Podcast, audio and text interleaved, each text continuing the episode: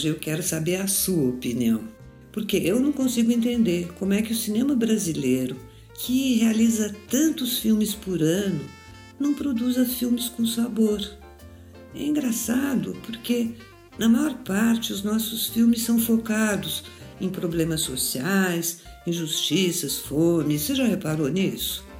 Bom, eu sou Nilo Leber, jornalista, cinéfila e apaixonada por gastronomia.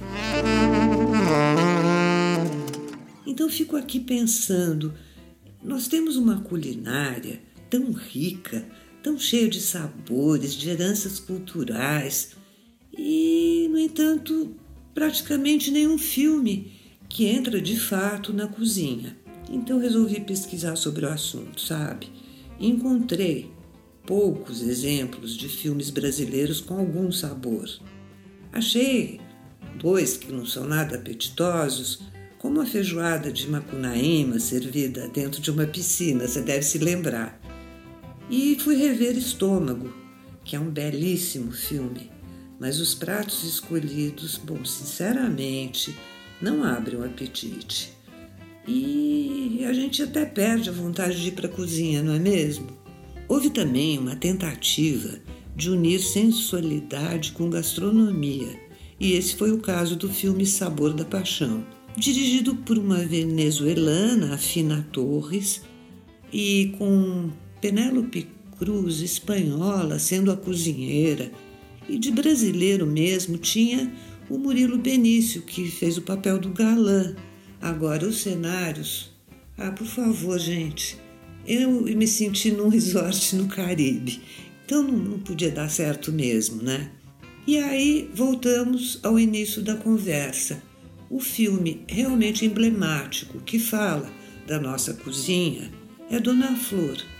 Mas eu, eu, eu queria falar de outras coisas e da, continuei indo atrás. Aí encontrei um chamado Uma Vida em Segredo, da Suzana Amaral, que mostra a cozinha como um espaço protetor, acolhedor, perfumado, onde a gente se sente bem. E mas nas panelas nada. Fui rever Carlota Joaquina. Só tem os galetos de Dom João VI, que comia meia dúzia e ainda ficava com fome, porque nada saciava aquele apetite de glutão. E depois Durval Discos, que é outro ótimo filme, mas de comida só tem coxinhas, coxinhas e mais coxinhas. Então temos que voltar para Dona Flor. Dona Flor e seus dois maridos, mas o original, não o remake agora de 2017. Ele explora a culinária típica e original da Bahia e tem ainda um outro mérito que ele serviu de passaporte para Sônia Braga fazer uma bem-sucedida carreira no cinema estrangeiro, não é? Mas voltando a Dona Flor, o enredo todo mundo conhece. É o romance do Jorge Amado, que já foi traduzido em muitos e muitos países. Então vamos ao que interessa. No caso, uma receita da Dona Flor que é mostrada passo a passo na tela. E isso é raríssimo de acontecer. Você sabe que receita foi essa? Tá bom. Acertou quem disse que foi a muqueca de Siri Mole, que, segundo Jorge Amado, pode abrir aspas, deixa os dentes amarelos de tanto dendê. Fecha aspas. Bom, depois da morte do primeiro marido, o Vadinho, a dona Flor, que já era uma exímia cozinheira, começa a dar aulas na Escola de Arte Culinária Sabor e Arte, que é uma brincadeira simpática né, com esses dois substantivos, porque quando você verbaliza, resulta em saborearte. Saborearte, que é um pouco o lema de Dona Flor, que saboreia a vida, saboreia as cores, saboreia o sexo, saboreia, sabe, a entrega para aquele paraíso que a Bahia tem. Então, essa culinária baiana, esse mix de cardápio africano, acrescido de pratos, de técnicas da gastronomia europeia e de muitos ingredientes indígenas, só podia trazer esse resultado, que é o de uma culinária colorida, picante, perfumada, que revela a tradição dos seus antepassados. Então haja dendê, coentro, quiabo e outras mil e uma especiarias, além, claro, dos diversos tipos de pimenta. Tempos atrás, eu entrevistei uma chefe, a chefe Mara Salles, que é uma profunda conhecedora da culinária brasileira.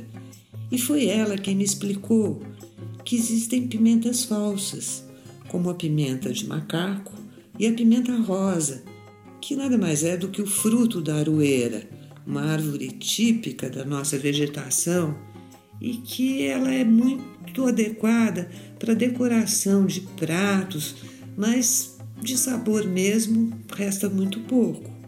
Na França, ela é chamada de poivre rose e é considerada assim uma especialidade rara e muito louvada por eles por lá.